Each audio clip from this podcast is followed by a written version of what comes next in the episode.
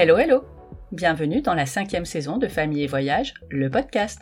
Cinquième saison Bah dites donc, c'est que ça commence à en faire des épisodes Je suis Stéphanie, maman de deux nados et complètement accro au voyage. Si vous cherchez une nouvelle destination pour vos prochaines vacances, si vous vous titillez pour un voyage au long cours, abonnez-vous Les carnets de voyage de mes invités vont vous emmener aux quatre coins de la planète. Dans ce podcast, on va parler itinéraire à pied, à vélo, en voiture, en camping-car. Vacances tout près et très loin, tour du monde, expatriation. Les parents voyageurs vous raconteront leurs activités avec leurs enfants, les bonnes adresses pour goûter les spécialités du coin, et aussi leurs galères. Je vous proposerai également des reportages entre récits, témoignages et interviews. Le programme vous convient? Alors n'oubliez pas, un partage ou un petit mot doux sur Apple Podcast, ça aide le podcast à être découvert par d'autres parents en quête d'inspiration. Allez hop, nouvelle conversation Camille, pédiatre et maman voyageuse depuis toujours, Pierre, prof de PS, et leurs enfants Basile, 16 ans, Félix, 13 ans et Zoé, 7 ans, ont fait un magnifique voyage à Madagascar au printemps dernier.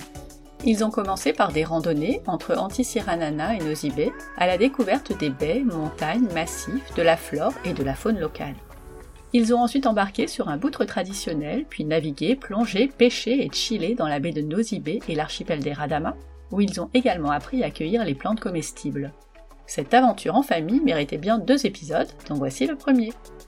Allez, c'est parti pour le carnet de voyage de Camille à Madagascar.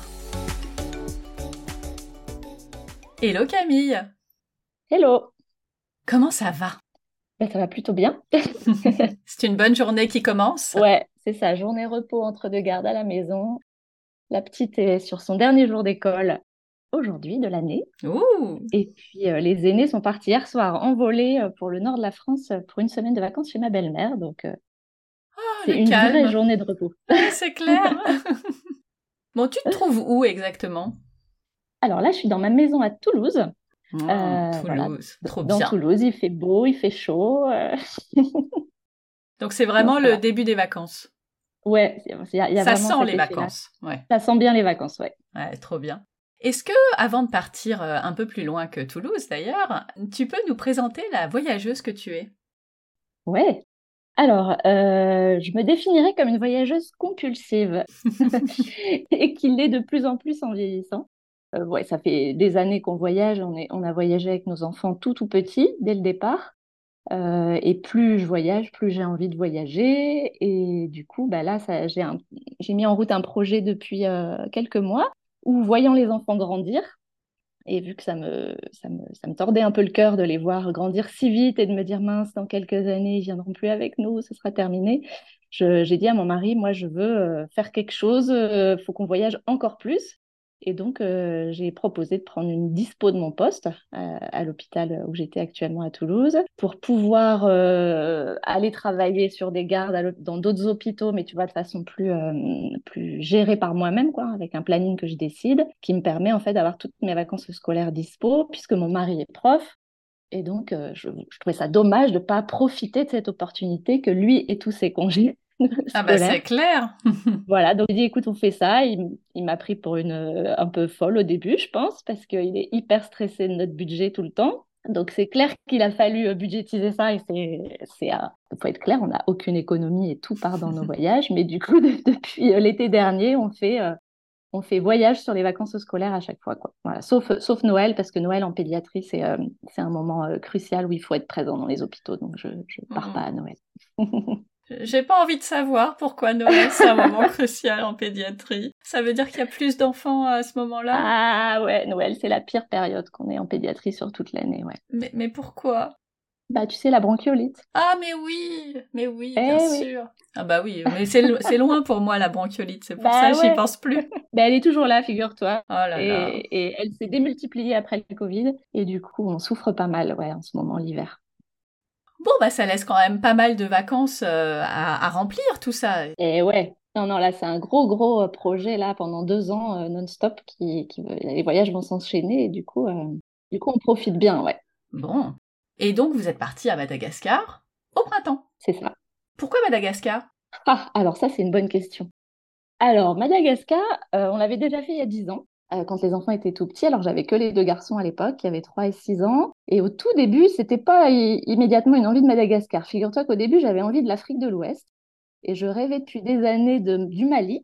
Sauf que 2013, le Mali, ben, la guerre éclate. Euh, politiquement, c'est plus du tout gérable. Donc, je me dis, bon, bah non, il faut qu'on qu'on aille ailleurs. Et puis, en fouillant un peu comme ça sur l'Afrique, j'avais deux options. J'avais le Sénégal euh, oriental. J'avais trouvé euh, moyen d'aller randonner dans le pays bédique, qui est tout à l'est du Sénégal, qui est une zone qui n'est pas du tout connue et qu'on a faite finalement en février 2020. On a réussi à le faire et c'était absolument génial aussi. Et puis, j'étais tombée sur Madagascar. Et puis, je m'étais dit, ah oui, tiens, c'est vrai, j'avais quelques copines qui avaient travaillé à La Réunion, qui m'avaient dit que Mada, c'était vraiment un endroit extraordinaire. Donc, euh, bah voilà, j'ai fouillé et puis j'ai construit mon circuit et puis je me suis dit, allez, on va faire, euh, on va faire Madagascar. Et donc, ce premier voyage a été euh, époustouflant et donc j'avais en tête qu'on y retournerait un jour. Et puis, figure-toi que ce qui est drôle aussi, c'est que c'était pas non plus prévu là, cette année, on voulait aller en Namibie avec des copains avec qui on a l'habitude de voyager. Et puis, bah, quand on est rentré d'Amérique du Sud l'année dernière et j'ai commencé à regarder les billets, ça s'était complètement envolé pour la Namibie, les tarifs, quoi. Donc j'ai appelé les copains en disant écoutez, la Namibie, ça va pas le faire vraiment financièrement, ça va être trop cher. Alors puis comme j'avais aucune idée de comment les prix allaient évoluer dans les mois d'après, je voulais pas risquer d'attendre. Et donc euh, en fouillant, je suis retombée sur un voyage euh, sur Mada et je me suis dit ah ouais, il y avait Madagascar. Et voilà, c'est comme ça que ça s'est refait. Ce premier voyage, il était sans doute un peu différent de ce que vous avez fait. Qu'est-ce qui vous a marqué euh, Qu'est-ce qui a fait que tu en as eu un tel bon souvenir que tu t'es dit ah bah oui, on y retourne sans problème? Madagascar, c'est un endroit qui est, reste, alors je dirais probablement pour les gens qui vivent là-bas, euh, c'est probablement un peu malheureux parce qu'ils euh, ils pas du tout économiquement hein, depuis l'indépendance, ils n'ont pas progressé. Euh, c'est lié au contexte politique qui n'avance pas et qui fait que malgré leur, extrême richesse naturelle, bah, ils n'arrivent pas à se développer. Mais pour ceux qui voyagent, c'est un endroit génial dans le sens où c'est peu touristique, c'est très authentique. Et surtout, euh, du fait que c'est situé, tu vois, entre l'Afrique, c'est vraiment un carrefour Madagascar entre l'Afrique et l'Asie. Et bah, dans ce pays, euh, en fonction des endroits où tu vas et, au fur et à mesure que tu progresses dans le pays, que tu avances, c'est vraiment plusieurs voyages en un seul. Parce qu'en fait, géographiquement, tu as des zones qui font beaucoup penser à l'Asie, avec des rizières en terrasse, euh, des rivières, des cascades. Et puis, tu avances encore un peu, et là, tu es sur des hauts plateaux, et tu as l'impression d'être en Amérique du Sud. Les gens, ils sont enveloppés dans de la laine avec des chapeaux en raffia. Euh, et là, ça donne un petit air euh, latin, si tu veux. Et puis, tu continues, et là, tu es en pleine brousse africaine. Et les populations, elles ont d'ailleurs des phénotypes comme ça très, très fluctuants, en fait. En termes de paysage et de diversité de paysages, de couleurs, c'est fantastique, quoi. Et puis, tu as une faune euh, endémique avec les lémuriens qui sont partout, oh et, les caméléons, et je suis fan du caméléon. et donc, bah voilà, une fois que tu as fait Madagascar une fois, je crois que c'est vraiment quand même difficile de pas imaginer ne pas y retourner un jour, quoi. Et vous étiez resté aussi deux semaines euh, la première fois? Ouais, en fait, on était parti sur les vacances de la Toussaint. On avait fait un stop à Mayotte euh, parce qu'à l'époque, on était parti avec Corsair qui faisait des escales à Mayotte. Du coup, on en avait profité. On avait fait cinq jours à Mayotte euh, parce qu'on voulait. Moi, j'aime bien tout faire, hein, donc je m'étais dit non, il faut aller à Mayotte aussi. Je savais que Mayotte était assez génial aussi. Et puis après, on avait fait quasiment 17 jours, je crois. On avait un peu on avait un peu grignoté hein, Mais sur oui. les vacances scolaires. Il ne me semble pas que les vacances de la Toussaint soient aussi longues.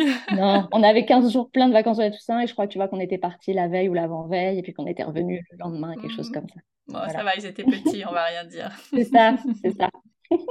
Est-ce que, parenthèse, euh, pas du tout prévu, mais est-ce que à Mayotte vous avez vu euh, ces belles tortues qui pondent sur la plage? Ah bah oui, alors on les a pas vues pondre. On a fait une, euh, tu sais, on était sur la plage de Ngouja, qui est en fait la plage sud la plus connue pour ça. Et en fait, ils viennent te réveiller à 2 heures du mat pour marcher sur la plage avec eux. Et donc j'ai été allée avec mon fils qui avait 6 ans, à Basile, qui est fan d'animaux. Et donc on a fait comme ça, on a marché, marché, marché, marché. et on n'a jamais eu de tortue qui est venue pondre. Mais par contre, il y avait les ilang-ilang qui exhalaient là comme ça dans la nuit. C'était un souvenir magique en fait d'odeur, de, parfum, la mer. Tu sais que les tortues sont là, mais on les a pas vues. Bon, après on les a vues en pleine journée. Tu les vois non-stop. Hein, tu nages avec tout le temps. C'est vraiment un jardin d'Éden, Mayotte. Comment tu as organisé votre, euh, votre voyage, euh, votre nouveau voyage cette année? Alors, euh, en fait, je me suis pris en deux temps. la première chose qui m'a remotivée, si tu veux, à, à, retourner sur Madagascar, c'est que je suis tombée sur une agence locale qui s'appelle Alefa, qui organise des croisières dans l'archipel des Radam. Alors, tous les noms à Madagascar qui finissent en A, tu dis pas le A à la fin. Ça s'écrit Radama, mais on dit Radam. Voilà. Bon. Et, donc... je vais devoir refaire mon intro parce que je dis Radama. Ça dit Radama Bon, ben voilà. oui, mais en même temps, on le lit tous comme ça. mais c'est ça. Tu veux, et tu ne découvres que ça s'appelle Radam que quand tu y vas et que tu entends les gens parler. Sinon, bon, ben peut-être je la refais pas alors. Je passe ah, non. pour euh, quelqu'un qui n'y est pas allé. Et donc, en fait, euh, cette agence, voilà, elle, fait des, elle, elle, organise des croisières en bout traditionnelles depuis 30 ans, en fait, dans la région des Radam. Alors, la région des Radam, c'est un archipel qui est au nord-ouest de Madagascar. C'est une association au départ qui, euh, qui s'est implantée là-bas, qui a et qui, grâce, si tu veux, à ses voyages en boutre, je pense, a collecté des fonds et a pu euh, aller dans les villages de brousse, implanter les puits, les lavoirs, amener l'accès à l'eau aux populations. Euh, et, donc, en fait, ils sont là depuis très très longtemps et, ils, ont, font construire, ils ont fait construire des boutres et des pirogues traditionnelles selon des méthodes vraiment, euh, bah, vraiment tradies, ancestrales, quoi. Et ils emmènent euh, les gens en croisière de plusieurs jours dans des endroits totalement vide de touristes parce qu'en fait, euh, c'est l'objectif, si tu veux, c'est de faire des de faire des, de la navigation tous les matins euh, jusqu'en milieu d'après-midi. Pendant la navigation, tu as des stops snorkeling, des stops pêche. Et puis l'après-midi, tu débarques sur les plages désertes, sur des, dans des estuaires, euh, dans des villages. Et c'est que des villages de brousse. Et en fait, toute cette zone, il n'y a pas de route qui y mène. sur des centaines de kilomètres, il n'y a pas de route qui mène à ces endroits-là. Donc en fait, les villages ne sont accessibles que par la mer. Et donc, bah, par définition, il y a, y a quasiment, ils ne voient pas les touristes tous les jours, loin de là. Il y a quasiment que Alefa qui amène les touristes euh, dans ces endroits-là. Et donc, euh, ouais, c'est là quand même la garantie d'un truc assez, euh, assez extraordinaire à vivre. Donc bah là, je les ai contactés eux directement. Ils, ont été, ils sont super réactifs, ils sont adorables. On, a, on a vu ça ensemble. Et puis quand j'ai vu que c'était bien le nord-ouest de Madagascar et que c'était un endroit, le nord, que, que je visais pour un retour à Mada, j'ai recontacté Richard, qui est mon contact euh, francophone là-bas, qui est un malgage de, la capitale, qui, qui m'avait aidé à, dessiner le road trip d'il y a 10 ans. Et donc, euh, bah, lui, euh, super partant, il se rappelait bien de nous et tout. Et donc, donc voilà, c'est comme ça que ça s'est fait. Est-ce que tu leur as demandé des choses en particulier, notamment par rapport aux enfants, ou en fait le programme s'est construit finalement assez facilement? Ouais, non, moi, j'ai jamais de demande par rapport aux enfants. Les enfants me suivent et c'est tout. pour te dire, sur le, sur le premier voyage, Richard, il était au, il était au jus parce que c'est moi qui avais construit le, circuit. C'est moi, je savais exactement où je voulais aller et tout. Et donc, en fait, ça nous a imposé le, au premier voyage de faire 14 heures de 4x4 le premier jour. Euh, non-stop, tu vois, avec un 4x4, bon, qui avait eu quelques petites défaillances techniques, hein, comme ça arrive souvent dans ces pays-là, avec une route euh, terrible. Et euh, moi, les, les, garçons avaient suivi sans souci, donc ils m'avaient dit, waouh, tu sais, j'étais pas très tranquille de vous savoir parti pour 14 heures de route là-bas et tout. Et, euh, et en fait, euh, non, non. donc, il savait que je craignais rien, quoi. Et puis que maintenant, les enfants, ayant grandi, lui lui-même avait moins de crainte. Donc, non, non, on n'a rien demandé de particulier. ok, c'est comme ça. Ouais. Ça avance, tout simplement. C'est ça, exactement.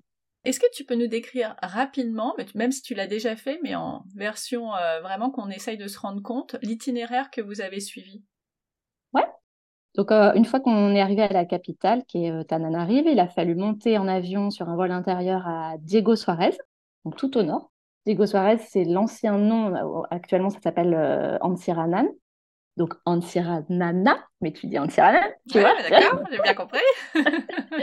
et de là, en fait, on a passé deux jours sur, dans la baie de Diego Suarez, puis après, on est, on est parti sur un petit circuit voiture où on est descendu jusqu'à Nocibé avec des arrêts tous les jours, euh, l'objectif étant de randonner dans les parcs nationaux. Et puis, euh, arrivé à Nocibé, bah là, c'était le départ euh, pour six jours de croisière, aller et retour, quoi. Et on revenait à Nocibé, et, voilà, le voyage s'est terminé là. Et moi, moi, je revenais sur, sur Tana avec Zoé, et mon mari repartait Nocibé avec les garçons pour des problématiques de logistique d'avion. qui ont été assez compliquées à gérer, mais voilà, c'était un petit peu la marque de ce voyage, c'est l'aérien qui a été particulier. Tu peux pas nous dire ça sans nous expliquer à un moment donné ce qui s'est passé. Là, là non, parce que du coup on va, on va lancer, ça va être un bon teasing pour rester jusqu'au bout. Mais, euh, mais évidemment qu'on va essayer de comprendre ce qui s'est passé. En tout cas, tu vas nous raconter.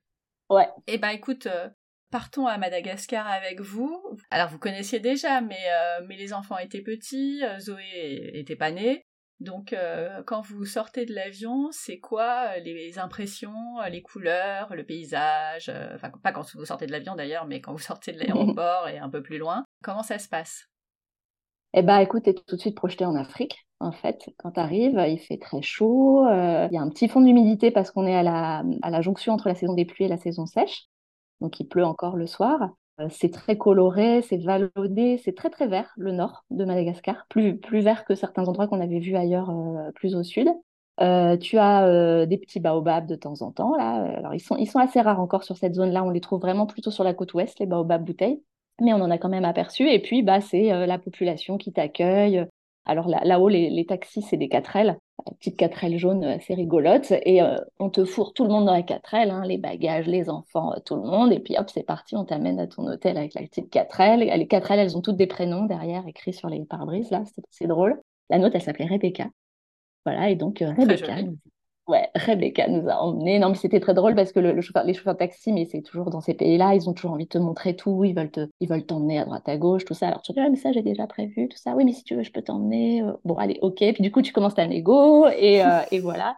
Et donc, j'avais déjà arrangé avec lui le fait que dans l'après-midi, il nous amènerait sur notre rando que j'avais prévu directement.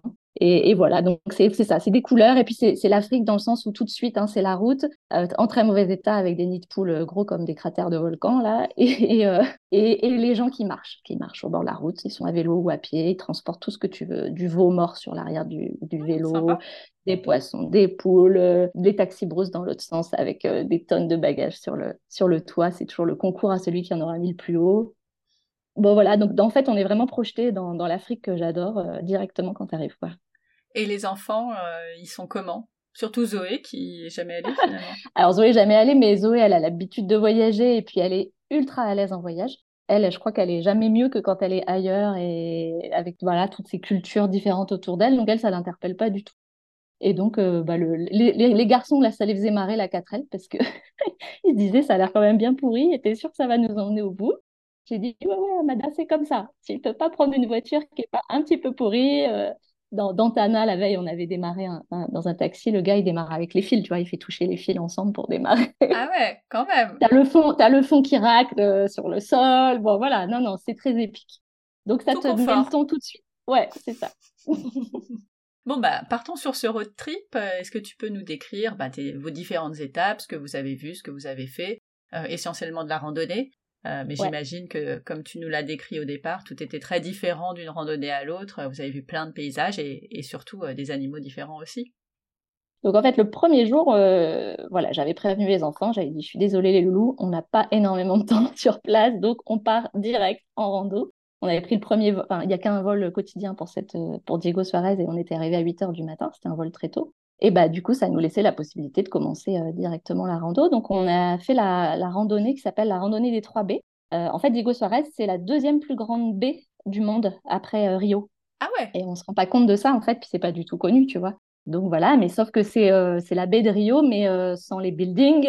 Il n'y a, y a aucune construction, quoi. Est-ce que tu veux dire que c'est mieux que Rio? Ah bah, j'ai pas fait Rio, donc je peux pas te dire que c'est mieux que Rio, mais j'imagine que c'est beaucoup plus sauvage en tout cas. non, après, c'est voilà, c'est une baie, c'est une succession de, de, plages en fait, euh, avec de l'eau euh, turquoise, du sable blanc. J'étais très surprise d'avoir vraiment ce sable blanc très très fin euh, comme on a déjà pu voir dans d'autres endroits, mais je m'attendais pas forcément à en voir là. Et donc là, on a fait 11 km de, de rando euh, sur les plages, en fait. Et euh, bah alors, le taxi, donc le Rebecca, nous a déposé, parce que Rebecca fait aussi 4x4 dans les dunes, hein, si elle veut. Ok, c'est une 4 x Rebecca, ah oui, total, total. Donc, Rebecca nous a amenés sur des petits chemins ensablés, là, nous a déposé sur la première plage qui s'appelle la baie de Sakalav, Sakalava, Sakalava. Mais comme ça, les gens, ils savent qu'ils mettent un A à chaque fois que je, je cite un lieu, tu vois, pour l'écrire après dans Internet. Mais oui, absolument, tu as raison. voilà, et donc là, bah, es tout seul, en fait, c'est un truc de fou. C'est une immense plage de sable blanc, et toi, tu hmm. marches, tu marches, tu es tout seul. Alors, il fait déjà très chaud, donc il faut bien s'équiper quand même en, eau. Prendre le pique-nique avec soi, parce qu'à l'évidence, hein, il n'y a aucune structure, hein, il n'y a pas de gargote, il n'y a rien du tout sur ces endroits-là. Et puis, bah, de temps en temps, tu croises un paysan avec sa charrue et ses ébus euh, qui roulent sur la plage. Et puis voilà, et puis toi, t'avances, t'avances. Et puis après, alors bien sûr, on a fait des pauses baignades hein, régulièrement. La baie de Sakalave, elle est connue euh, pour les gens qui sont fans de kitesurf. Ils vont pas mal là-dessus parce qu'elle est très éventée, en fait. Donc, je pense que c'est un, super spot pour les gens qui veulent faire du, kite. Après, clairement, là, nous, il y avait personne. Bon, voilà, mais parce que c'est peu touristique, donc je pense que c'est pas blindé. Hein. Et puis après, tu avances, il y a une deuxième euh, baie qui s'appelle euh, la baie des dunes. Très joli aussi. Alors le chemin, c'est tantôt sur le sable, tantôt tu montes dans les collines sur un petit chemin par derrière et puis tu retombes sur la plage, tout ça, c'est très très beau. Donc là, grosse pause euh, baignade. L'eau était à 30, je pense. Ah ouais. ouais, non, n'arrivais plus à faire sortir les enfants. J'ai dit, on va jamais arriver à finir la rando si vous sortez pas de l'eau à un moment donné. Mais bon, super quoi. Enfin voilà, on, s'est bien posé. Et puis, euh, et puis après, on a continué. Après, tu arrives sur la baie des Pigeons, la dernière. Euh, très belle baie aussi, où là, on s'est reposé pour du snorkeling à nouveau. Enfin, du, enfin de la baignade, c'est pas du snorkeling, tu vois, c'est de la baignade. J'avais prévu qu'on mange après. Donc, on avait des gâteaux, des choses comme ça. On n'avait pas fait un vrai pique-nique. Et puis là-bas, on était encore seul au monde. Il y a un chien, euh, un petit chien rigolo qui est venu se... ouais, qui venait nous apprivoiser. Tu sentais qu'il voulait devenir notre ami. Donc les, les, enfants ont adoré, voilà. Et puis après, il a fallu continuer la rando. Alors c'est pas fini. Une fois que tu as fait les 3 B, tu pourrais penser que tu es arrivé au bout, mais non. il faut encore bien, bien, bien marcher pour arriver jusqu'à un phare qui s'appelle le phare du Cap Miné. Et, euh, et, de là, tu continues à marcher, tu traverses des anciennes zones militaires. Et là, là, il faisait quand même vraiment très chaud, tu vois. Il, était entre 13 et 14 heures et, et euh, on commençait à souffrir vraiment de la chaleur. Euh, et puis en fait, notre taxi nous attendait à l'autre bout. C'était prévu comme ça. Je lui avais, je lui avais demandé s'il pouvait nous récupérer à telle heure de l'autre côté, pardon. Et donc voilà, ça s'est fait comme ça. Donc il nous a récupérés. on avait quelqu'un bien qui nous attendait. Et après, il nous a ramenés au village. Mais en fait, pour aller de ce point A à ce point B, tu avais ton GPS ou c'était indiqué? Ça ah se passe comment? Alors ouais, non, euh, pas de GPS parce que, alors je sais plus te dire si c'est qu'on n'avait pas de réseau ou si c'est que j'avais peur de plus avoir de batterie ou j'en sais rien. Enfin, non, je me souviens, on n'a pas du tout utilisé le téléphone. J'avais le routard qui, euh, qui avait un peu indiqué, j'avais une petite carte, tu vois, qui, qui disait le chemin. Et après le chemin, tu le suis un peu d'instinct parce que clairement, ouais, c'est pas indiqué B des dunes, B des pigeons, B de sac à lave, euh, tu les devines, tu comprends que t'as là, t'es là, tu comprends là t'es là et tu suis un petit chemin tracé. Alors, il y a des endroits où le chemin n'est pas super tracé, on a, un peu, on a un peu cherché, mais bon, comme tu longes la mer, si tu veux, à un moment donné, il n'y a pas trop de raison de se paumer, quoi. Ça va. Hmm. Mais non, ouais, c'est pas balisé, hein, clairement, euh, on ne peut pas parler de balisage. ok, très bien. Bon, et donc, euh, vous retrouvez Rebecca? Voilà. Et après, il se passe quoi?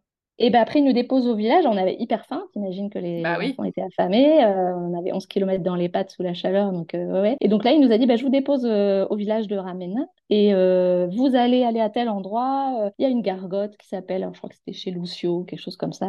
c'est super, machin. Bon, en fait, tu arrives dans le village. Alors, c'est pareil, c'est ultra sauvage, village de pêcheurs. et puis, bah, tu marches sur un petit bout de plage. Là, tu as les pêcheurs qui, font qui réparent leur bateau. Ça tape dans tous les sens, tout ça. Et puis, tu trouves une gargote. Alors, il y en a plein. Il y a plusieurs gargotes les unes à côté des autres. Et donc là, en fait, c'est les pêcheurs qui servent la pêche du jour. C'est super parce que euh, c'est un plat à base de riz, citron et puis un poisson en général. Et tu as, les boissons avec et tu manges pour, euh, sincèrement, je crois que c'était euh, l'équivalent de 2 euros le plat, quoi. Et c'était bon. Ah, c'était très bon, bah, c'est hyper frais, très bon, simple, tu vois, donc pour les enfants facile, quoi. Et non, non, on s'est régalé et les enfants étaient bien contents d'avoir ce petit moment de, de pause, après l'effort. Ouais. Et ben après, on continue. Ouais, après on continue. Alors euh, le soir on était rentré à l'hôtel. Euh, orage, on a eu pas mal d'orages euh, sur la première partie du voyage le soir en fait. Comme je te disais, on est en jonction de saison et donc voilà, mais c'était parfait c'était le soir, donc ça ne nous empêchait pas vaquer nos activités la journée. Et en fait, le lendemain, on est parti dans la réserve de la montagne d'Ambre, qui est une, alors comment expliquer, c'est une forêt primaire qui est située un peu en altitude au pied d'une petite ville qui s'appelle Joffreville, euh, du nom du général Joffre, qui s'y était établi euh, à l'époque. Et euh, tu es un peu dans les hauteurs, il fait beaucoup plus frais. D'ailleurs, elle est réputée, la montagne d'Ambre, être souvent embrumée dans les nuages et un peu brouillasseuse. Et nous, on a eu de la chance parce qu'il faisait très beau ce matin-là. Et donc là, la montagne d'Ambre, bah, c'est une forêt primaire avec une rando. Alors, c'est de la rando ultra facile. Hein. Il n'y a pas de dénivelé. on était presque un peu frustrés parce que ça a duré que deux heures. Moi, j'aurais voulu qu'on marche un peu plus. Bon, voilà. Mais bon, après, c'était bien, ça nous a permis d'avoir du temps l'après-midi pour visiter euh, Diego Suarez. Et donc là, tu as un guide, hein, c'est euh, randonnée guidée obligatoire hein, dans les parcs nationaux comme ça, parce qu'en fait, c'est des guides euh, qui connaissent par cœur la forêt et puis aussi qui peuvent te trouver la faune, en fait. Donc ça, c'est vrai que c'est intéressant. Et donc, bah, qu'est-ce qu'on a vu? Alors ouais, d'emblée, quand on est arrivé, c'était assez chouette, il y avait un, un uroplatus. Alors l'uroplate, c'est une espèce de gros lézard qui fait à peu près 50 cm, qui euh, est d'une couleur un peu brunâtre et qui se plaque sur les arbres. D'où le mot platus, tu vois, il est, il est, complètement à plat, là, comme un lézard écrasé. Ouais. Et en fait, bah, c'était super intéressant parce qu'il nous expliquait, d'abord, il n'y en a que, que là, hein, enfin, que à Madagascar. Et donc, il nous expliquait que c'est une petite bestiole. euh, ça, ça, pour les enfants, c'est super chouette parce qu'ils ont plein d'anecdotes sur le comportement animalier. Et donc, il expliquait que quand il y a l'aigle, enfin, ou les rapaces qui, qui arrivent, qui sont les prédateurs de ce lézard, en fait, il se détache de sa queue. Et du coup, la queue tombe au sol. Lui, il est souvent en l'air sur des arbres assez hauts. Et donc, le fait que la queue tombe au sol, c'est un leurre. Et le rapace pense que c'est la bête. Donc, le rapace fonce sur le bout de queue qui tombe. Et l'uroplatus est sauvé. C'est malin. Ouais, c'est malin. Non, mais surtout qu'il y avait vraiment de. Ouais, c'est dingue. Enfin, bon, la nature est comme ça. hein. Ouais, oui, de mais-.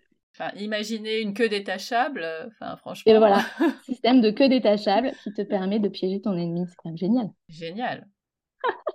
Bon, voilà, on a appris plein de petites choses comme ça. Et surtout, ce parc, il est réputé pour euh, héberger le plus petit caméléon du monde. Voilà, qui s'appelle Brookesia minima. Et quand j'avais lu ça, j'avais dit non, mais je veux voir le plus petit caméléon du monde, quoi. Bah oui, mais alors plus petit, c'est déjà pas très grand quand même. Alors, il y a plein de variétés. Hein. T'as des... les- La moyenne des caméléons, je sais pas, je pense que ça fait 25 cm, peut-être 30 cm. Tu as des caméléons géants à Madagascar, on en avait déjà vu il y a 10 ans, qui font franchement 50 à 60 cm. Ah oui, là, c'est gros, ouais. Mhm. Et là, lui, le, le plus petit, bah, il fait euh, entre 1 et 2 cm, pas plus. Déjà à repérer, c'est pas simple. Ah bah c'est hyper pas simple, donc c'est pour ça qu'il faut les guides, hein, parce qu'ils savent où les trouver. Et en fait, ça c'était génial parce que on avait fait toute la rando, puis on n'avait pas vu le plus petit caméléon du monde. Donc on dit ouais, mais où est-ce qu'on va le trouver? Tout ça. Il dit vous inquiétez pas, je sais, tout ça. Et puis effectivement, on est arrivé dans une zone où il y a des arbres. En fait, c'est au pied de ces arbres-là. Il, est, il se cache sous les feuillages, sous les aiguilles de pin, etc. Et donc en fait, il a retourné. Alors c'est drôle en plus parce qu'il fait un peu sa mise en scène, le gars. Tu vois, il fait, ah, bravo, donne-moi une formule magique, je vais te faire apparaître le plus petit caméléon du monde. Donc, forcément, les enfants, ça leur, ça leur plaît. Et donc, bah voilà, il a, il a, et on a fouillé euh, tous les uns après les autres, et puis, euh, et puis on a trouvé, voilà. Mais alors, c'est minuscule, ça se confond complètement avec le feuillage, donc tu pourrais franchement marcher dessus ou l'écraser euh, sans le vouloir. Après, les garçons ont réussi sur d'autres endroits et ont trouvé eux-mêmes, en fait. Donc, du coup, euh, c'était chouette parce que. C'est encore mieux. Bah ouais, tu te dis, bon, bah, il est quand même. euh, voilà, ils nous l'ont pas mis là exprès pour nous, quoi. Des vrais aventuriers. Ouais, c'est ça. Non, non, c'était chouette. C'était vraiment, alors c'est vraiment minuscule, c'est fascinant.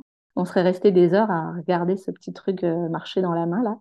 Parce que ça ressemble vraiment à un caméléon, tu veux, sauf que c'est tout petit, quoi. Donc, puis un peu, un peu brun, c'est pas des couleurs, euh, faut pas s'attendre aux caméléons multicolores dans cette taille-là. Ah bah c'est pas drôle alors s'ils sont pas multicolores. Non, il est pas multicolore. Il est tout, il est tout brun, tu vois, dans des tons bruns et ouais, arnaque. Et voilà. Mais par contre, quand tu le regardes bien, bah, il a vraiment la petite queue enroulée du caméléon, Ah, les petites bien. pattes du caméléon, tout ça. C'est assez rigolo. Les enfants ont pas essayé d'en ramener dans leur poche? Non, ça va. Ou toi d'ailleurs, parce que c'est toi la Ouais, passionnée. j'aurais pu, tu vois, mais non, ça m'est même pas venu à l'idée. hein. Bon bah donc petit, enfin courte randonnée mais intense. Ouais, non, non, c'était bien. Elle, elle était très bien, mais c'est vrai qu'on aurait randonné facilement plus, je pense. On aurait bien aimé continuer un peu à, à se promener. Bon, mais après, voilà, c'était bien parce que du coup, ça nous a permis de. J'ai pu, j'ai pu demander après au chauffeur qui nous transportait si on pouvait aller voir euh, Diego, que j'avais pas forcément prévu de faire. Donc, euh, Diego Suarez, c'est une- c'est le nom colonial. hein. Madagascar a obtenu son indépendance en- au début des années 70. Ouais, c'est récent. Ouais, c'est récent et du coup, il y a encore vraiment une, une culture française assez marquée dans certains endroits. Et, Diego, bah, c'est alors Antsiranan, maintenant ça s'appelle. Euh, c'est vraiment une ville marquée par le temps, tu vois, qui est restée dans son jus. euh, tu, tu sens un peu la nostalgie quand tu te promènes là-dedans. Les bâtiments sont décrépits. Je sais pas comment te faire part de l'ambiance, mais euh, c'est pas touristique non plus, enfin, ou très peu. Mais tu, tu te promènes, il n'y a rien à faire de précis dans cette ville. Juste te promener, voir les vestiges des, des anciens bâtiments coloniaux. Euh, c'est beau dans, de- dans son jus, quoi. Il y a ce côté, euh, c'est très coloré, c'est euh, c'est vieilli. Je te dis, c'est vieilli, c'est décrépit, mais c'est assez joli. Donc, c'était c'était un petit, petit balade de, fin d'après-midi assez agréable. Bon, bah ouais, ça a l'air sympa. Ouais, bah en tout cas, pour palper ce que ça a pu être, que cette ambiance-là à une époque, tu vois, dans les années 60 encore et tout ça, c'est les, les véhicules datent encore pour certains de cette époque-là. Donc, tu vois, c'est assez rigolo de, ouais, de, de palper cette ambiance-là. Bon bah du coup, jour d'après. Alors, jour d'après, euh, si je me souviens bien, ben, c'est le jour où on est parti sur... euh, euh, ah ouais, non, jour d'après, euh, petite galère. Euh, Ah, très bien. non, pas très C'est bien, encore une mais autre, hein. non, non, t'es- non, je voulais petite pas galère dire d'appareil très bien. photo, tu vois. Ok. En fait, je me réveille le matin et mon, mon Pentax, qui est mon fidèle euh, appareil photo, parce que je suis passionnée de photo, euh, ne s'allume pas. Alors que j'ai chargé les batteries, j'ai tout fait. Et là, je me dis, merde, il est en train de me lâcher. Alors, ça fait quand même longtemps que je l'ai. Et puis, je l'utilise pas mal en voyage. Donc, bon, bref. Mais là, je me dis, ah non, je suis perdue, c'est foutu. Comment je vais faire pour la suite du voyage? Enfin, je, je, plonge, je plonge dans une profonde déprime.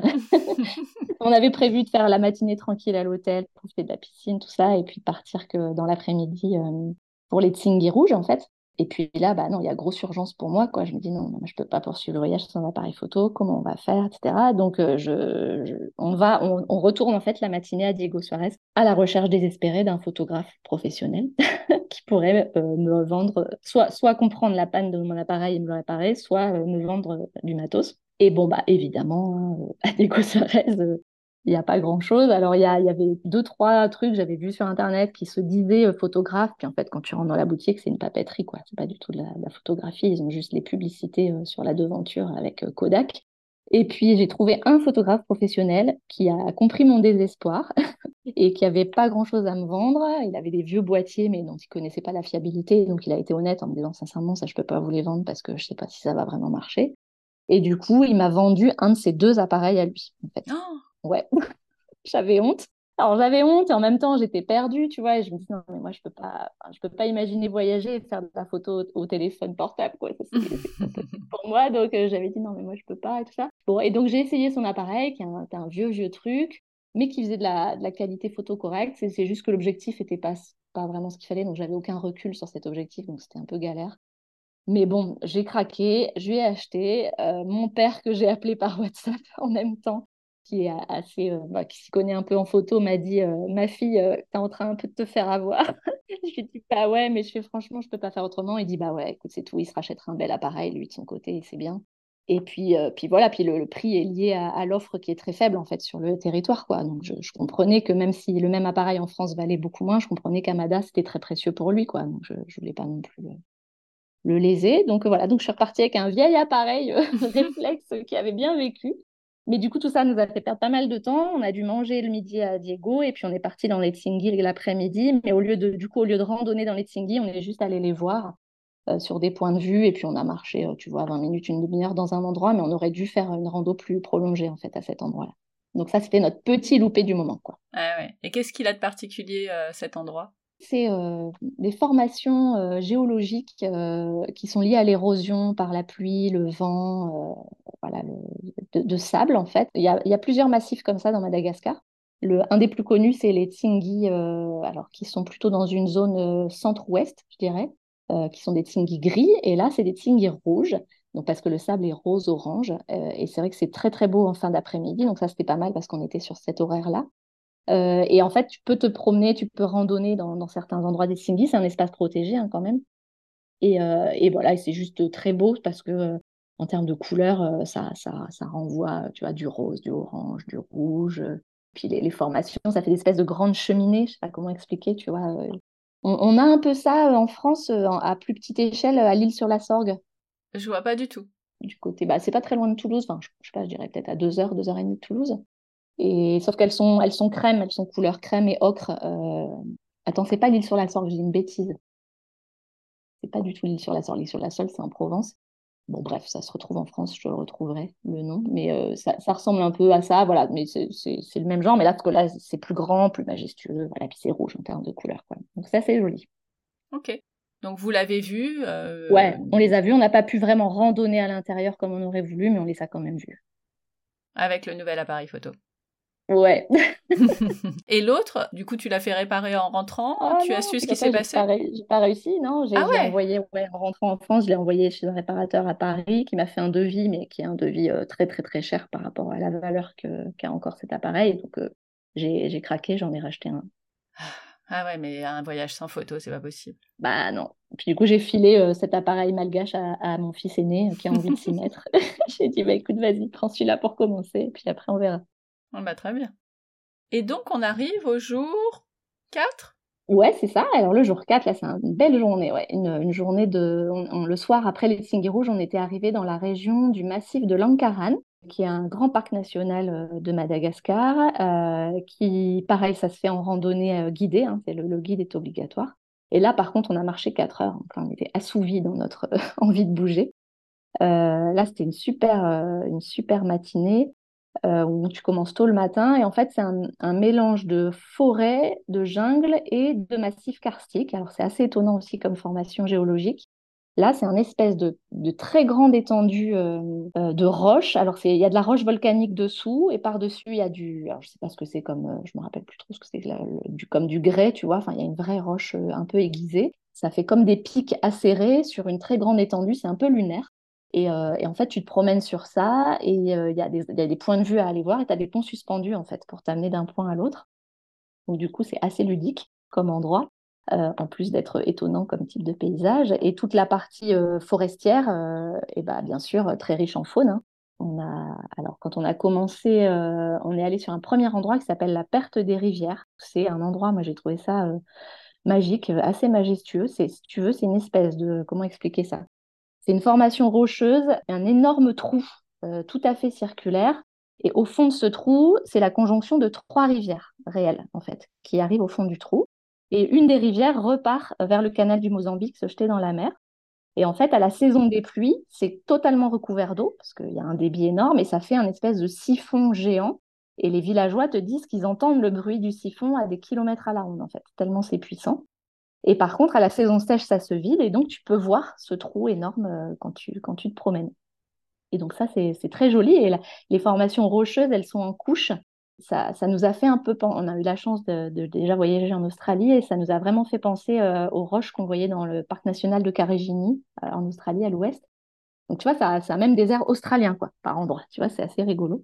Donc, ça, c'était très beau. Et puis après, on a continué dans la forêt. Et alors là, on est tombé sur un boa. Boum. Oh ouais. je l'avais pas vu. En fait, c'est la guide qui dit Ah, regardez. Et là, il était au bord du chemin en train de digérer. Là. Et donc là, c'est pareil, on est resté des longues minutes à, l'observer. Il était en mode sieste digestive. Hein. Et on peut rester à côté hein. euh, sans problème. Ouais, ouais, il est très tranquille. Alors, tu t'approches pas, tu vas pas aller mettre tes doigts, évidemment, tu vois. Mais non, non, il était en mode tranquille. Nous, on l'embêtait pas. On restait accroupi à, tu vois, un mètre, un, mètre, un mètre cinquante. Et puis, euh, on s'est fait plaisir avec la photo. Non, mais jamais je reste à 1m50 d'un boa, quoi. Non, mais. Et eh bah ouais, bah figure-toi que très tranquille. Et puis la guide nous a. il n'était pas effrayant, hein, tu vois. Il, avait euh, c'est un boa, quoi. ouais, mais immobile, qui dormait. D'accord, mais non. Écoute, ça l'a bien fait. On a, on a, pris, Tant mieux. on a bien pris plaisir à observer cette jolie bête qui faisait quasiment, je pense, 3 mètres. Euh, mètres de long. Oui, non, mais, mais vraiment. T'es vraiment, t'aimes pas les serpents. mais non, mais enfin, j'aurais du mal à croire qu'il euh, il peut pas se réveiller d'un coup. Il peut être inoffensif. Euh, mais oui. Enfin, je j'ai pas de euh. connaissances approfondies des serpents, mais mais je pense pas qu'ils mangent que de l'herbe, quoi. Donc. Non, ils mangent non, ils mangent des rongeurs, bah, oui. des lémuriens parfois même. Mais il s'attaque. Est-ce qu'il s'attaquerait euh... Non, enfin, les, les, les, les, gens du village et les, et les guides n'avaient pas l'air de dire qu'il y ait de raison qu'il s'attaque à l'homme. Voilà. Après, le, le, serpent, c'est un animal tabou euh, à Madagascar, comme le caméléon d'ailleurs. Et donc, euh, pour eux, ça amène le mauvais sort s'il rentre dans ta maison. Donc, euh, et du coup, ce qui est un peu étonnant, c'est que ce, par exemple, le camé, alors le serpent, tu peux comprendre un peu parce que c'est vrai qu'on a un peu les mêmes euh, ressentiments, je dirais, vis-à-vis de cette bête, euh, même, même en Europe, tu vois. On a, le serpent, c'est quand même un animal qui fait naturellement fait peur. ouais. Mhm. Autant le caméléon, tu vois, nous. Pas trop, non. Bah non, puis c'est joli, quoi. C'est bah super beau, donc puis c'est tranquille, ça marche doucement. Enfin, et bah le caméléon, c'est un animal tabou à Madagascar, et donc il, le chasse des maisons et il les tue, en fait. Si le, si le, si le caméléon est rentré dans ta maison, il faut le tuer, sinon ça t'amène le mauvais sort. Donc du coup, c'est pas un animal particulièrement apprécié. Ils savent expliquer euh, pourquoi euh, Parce que bah, c'est inoffensif comme bête quand non, ouais, c'est dans, dans, les religions un peu animistes, tu vois. Je sais, je sais pas ce que ça représente pour eux, mais euh, alors bien sûr les guides, tu vois, les guides forestiers, tout ça, eux, ils sont en, mode protection de la faune, ils ont pas ces, ils ont pas ces croyances-là, mais ils disent que c'est un vrai problème en fait, parce que dans certains villages, le caméléon est vraiment tué, quoi. D'accord. est-ce que c'est pas parce que euh, il peut proliférer euh, très vite et du coup ça devient une nuisance? Je sais pas, j'ai pas l'impression que ce soit ça. Je pense que c'est vraiment une histoire de, religion et de, d'esprit animiste, tu vois, et que pour eux c'est un mauvais esprit et ils t'amènent le mauvais sort s'ils rentrent dans la maison. Tu vois, c'est vraiment une croyance, quoi, je crois. Eh ben, si, euh, si quelqu'un sait, qu'il n'hésite ouais, pas. Ça, m'intéresse. Ouais. Là, moi, il savait pas trop dire. C'était rigolo parce que dans la deuxième partie du voyage en croisière, le capitaine du bateau était, euh, était phobique du caméléon. Ah ouais, carrément. quand tu vis à Madagascar. Et donc, j'avais dit, moi, que j'étais fan de caméléon. Et donc, ils s'étaient marrés tous parce qu'ils savaient que Serge, le capitaine, était, euh, avait très, très peur du caméléon. Et un jour, on m'a montré, ils en ont trouvé un au réveil le matin, et, le Serge, il est parti en courant, quoi. Enfin, tu vois, il a détalé en hurlant jusqu'à la mer, qui ne voulait pas croiser ce caméléon. Alors, est-ce que lui, c'est juste une phobie, euh, tu vois, un peu incontrôlable comme nous, on peut avoir peur des araignées? Ou est-ce qu'il y a aussi de, une histoire animiste derrière, un peu ancestrale dans sa famille? Je ne sais pas. Incroyable. Ouais. Donc, euh, pas mal d'animaux, des jolis caméléons dans ce parc aussi, euh, avec des belles couleurs vertes et tout. Et puis, puis après, cette partie en plein soleil, donc bien être équipé d'eau aussi sur la partie karstique, parce que là, c'est de la roche tu marches sur de la roche dure. Il y a des petits espaces de baobab endémiques, alors que tu ne tu, comprends pas nécessairement c'est du baobab, parce que c'est pas le baobab tel que tu l'imagines, mais c'est quand même ce genre d'arbre qui regorge d'eau et qui stocke l'eau. Et puis, euh, et puis c'était chouette parce que voilà, c'était un paysage assez inédit. Euh, tu n'as pas beaucoup d'autres endroits dans le monde qui ressemblent à ça. Et, puis le coup des ponts suspendus. Alors mon mari a le vertige, donc euh, lui, euh, il nous a attendu à, cette, étape-là de la rando. Il a attendu. Et, et, moi, avec les enfants, bah, on s'est amusé. On a traversé deux, trois ponts comme ça. On est allé voir les beaux points de vue, puis on est revenu. Trop bien. Et il a vu les photos. Ouais, voilà. Bah, puis il nous voyait, tu vois. En fait, il était à l'entrée du premier pont. Il nous apercevait jusqu'au bout. C'est juste que pour lui, c'était vraiment trop de, de passer là-dessus. Ouais, ouais. Bon, bah, cinquième jour. Et ben ouais, alors après le massif de Ankarana, euh, bah, c'était ouais, notre dernier grand jour de rando. Donc après, si je me trompe pas, c'est le jour où on est arrivé sur Nocibé. J'essaye de, d'être sûre que j'oublie rien, mais je crois que c'est ça. Donc là, il y avait de la route pas mal. Après, ouais, c'est ça. On a eu une route avec euh, pas mal d'orages et tout ça sur l'après-midi, mais on était en voiture, donc c'était pas très gênant. Mais euh, une route assez éprouvante. Et puis on est arrivé dans le village de, enfin la ville de Ambanja, et là, c'est à nouveau une ville avec, ça grouille un petit peu, c'est à nouveau l'Afrique grouillante avec beaucoup de monde, des marchés partout, des cyclopousses, enfin, c'était assez rigolo. C'est une ville, euh, tu vois, qui m'aurait bien donné envie d'y rester une journée de plus pour euh, découvrir un peu le... Bon, on avait, dans notre circuit, enfin, c'était pas, pas possible parce qu'il fallait qu'on soit à Nocibé le lendemain. Mais, euh, mais en fait, c'était ouais, une ville qui donnait bien envie de s'y poser un petit peu, tu vois, elle, elle m'aurait... Pour le côté, justement, très, beaucoup d'activités, plein de monde euh, dans tous les sens. C'était, c'était assez sympa comme endroit. Et puis, euh, on, est, on est resté, on a dormi à l'hôtel le soir. Et puis, le lendemain matin, on a repris la route pour aller donc à Ankifi. Ankifi, c'est une ville côtière d'où partent les bateaux pour aller à Nocibé. Nocibé étant une des îles principales du nord-ouest. Et alors, ouais, cette route était sympa. Alors, sympa, difficile parce que euh, y avait, je crois qu'on avait genre que 50 km à faire, mais ils nous avaient prévenu qu'on allait mettre euh, au moins deux heures euh, à, la faire parce que voilà, il y a des cratères énormes, énormes là. donc, tu ne fais que slalomer en fait pendant 50 km, alors que la route est censée être assez droite.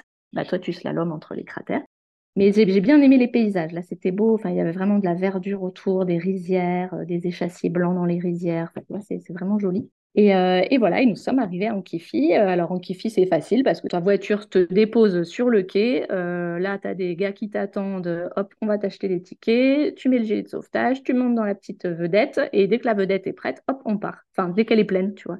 Et je crois que, je sais pas, il y avait peut-être une vingtaine de places à bord. Et donc, quand ça se remplit en Allez, on n'a pas attendu cinq minutes, je crois. Enfin, tu vois, ça va, ça va très vite. Quoi. Les gens, en fait, les gens, euh, les Malgaches vont beaucoup à Nocibé, circulent entre Ankifi et Nocibé, donc il y, a beaucoup de populations qui prennent cette île vedette-là. J'allais te dire, est-ce que euh, vous étiez les seuls euh, à ne pas être malgaches dans le bateau ou, Eh bah, je crois que sur ce bateau-là, presque. Je, peut-être qu'il y avait un autre couple avec nous, je suis même pas sûre, tu vois. Mais non, on était surtout avec des, de la population locale, ouais.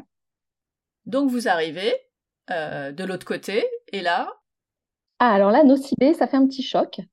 Ah, pourquoi? Parce que, bah, parce que là, c'est pour le coup, Nocibé, c'est beaucoup de monde, euh, beaucoup plus touristique. Donc, nous qui avions vécu euh, six jours euh, un peu presque en autarcie du tourisme, tu vois, ça nous a fait un peu bizarre sur le moment. Des bouchons très embouteillés quand on est arrivé. Après, ça reste Mada, hein, c'est-à-dire le taxi est pourri aussi. Bon, voilà, ça, ne change pas. Mais ouais, j'ai eu un petit, tu vois, un petit coup en me disant, ah ouais, là, là, il y a du monde quand même. Enfin, j'ai trouvé qu'il y avait du monde. Alors, il y a du monde parce qu'en termes de population, c'est très habité. Euh, mais aussi, euh, tu sentais que là, il y avait plus, c'était plus une zone de tourisme quand même. Il y avait plus de, plus de touristes autour de nous. Euh, et donc là, il nous a amenés à, alors comment ça s'appelle, Madirokeli, qui est un village. alors quand tu prends Nocibé, c'est un village vers l'est en fait de, de l'île. Et c'est là que j'avais réservé notre petit hôtel, qui était un peu le lieu de rendez-vous pour le départ pour la croisière le lendemain. Et en fait, c'est là que nous rejoignaient nos copains. En fait, on a, on a une, famille de copains avec qui on voyage depuis, depuis toujours sur certains endroits qui nous rejoignaient pour cette partie croisière. Et donc, eux, ouais, c'était ça, c'était top. Et eux arrivaient à ce moment-là pour faire juste les six jours avec nous, en fait. Donc eux, ils ont, ils ont fait que ça à Madagascar. Ouais, ouais. Eux, ils sont arrivés directement à Nocibé, en fait, euh, depuis la France, et euh, ils sont repartis de Nocibé et ils, avaient, ils, étaient dispo que pour cette semaine-là. Donc on a fait, on a fait cette semaine tous ensemble, et ce qui a clairement ajouté une, une plus-value au voyage parce que du coup, on a partagé le bateau ensemble. Et eux aiment la navigation, ils ont un bateau euh, eux-mêmes en Bretagne, donc ils savent ce que c'est que la navigation, et donc ils ont, ils ont vachement apprécié le, le, le voyage aussi, quoi. Et ils connaissaient pas Madagascar. Et ils ont des enfants du même âge que les vôtres? Ouais, ils ont trois filles qui, euh, qui ont grosso modo l'âge des nôtres et ils se connaissent depuis toujours, si tu veux. Donc, euh, c'était la colo. Ah ouais, complètement. Ok. Donc journée. alors l'hôtel, je, je, peux dire le nom de l'hôtel? Bien sûr. Eh ben ouais, c'est chez Senga, ça s'appelle. S-E-N-G-A, sur la plage de Madirokeli. Et vraiment, ça, c'est un hôtel coup de cœur.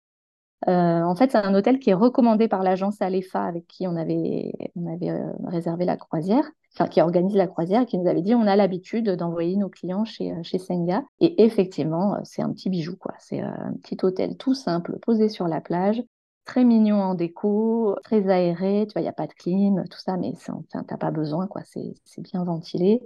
Et il y a un resto avec, enfin, ils te servent à manger le midi, le soir et tout ça, donc c'est chouette. Et puis, c'est pas cher, quoi. Enfin, je crois, crois que j'ai payé 30 euros la chambre. On était bien. On, y était très bien chez Senga. Et donc là, ça a été journée, tu vois, on, on, s'est retrouvés avec les copains, donc on, a mangé le midi à l'hôtel, on a profité de l'après-midi, les enfants se sont baignés, on, a réorganisé les bagages pour la croisière parce que là, clairement, il fallait optimiser les sacs et tout ça. Mais on a, voilà, on a, on a fait repos euh, farniente euh, l'après-midi. Et puis surtout, on avait un briefing euh, à, 16h sur la plage à l'agence, qui était à, je sais pas, 100 mètres sur la plage, avec Domi, qui est la propriétaire de l'agence, et qui nous a fait un briefing complet sur, sur la croisière. Donc ça, c'était un bon moment aussi, parce que le voyage a commencé. C'est vraiment un voyage dans le voyage, tu vois, cette, cette partie-là. Si c'est pas du teasing, ça, pour le second épisode, je sais pas ce que c'est.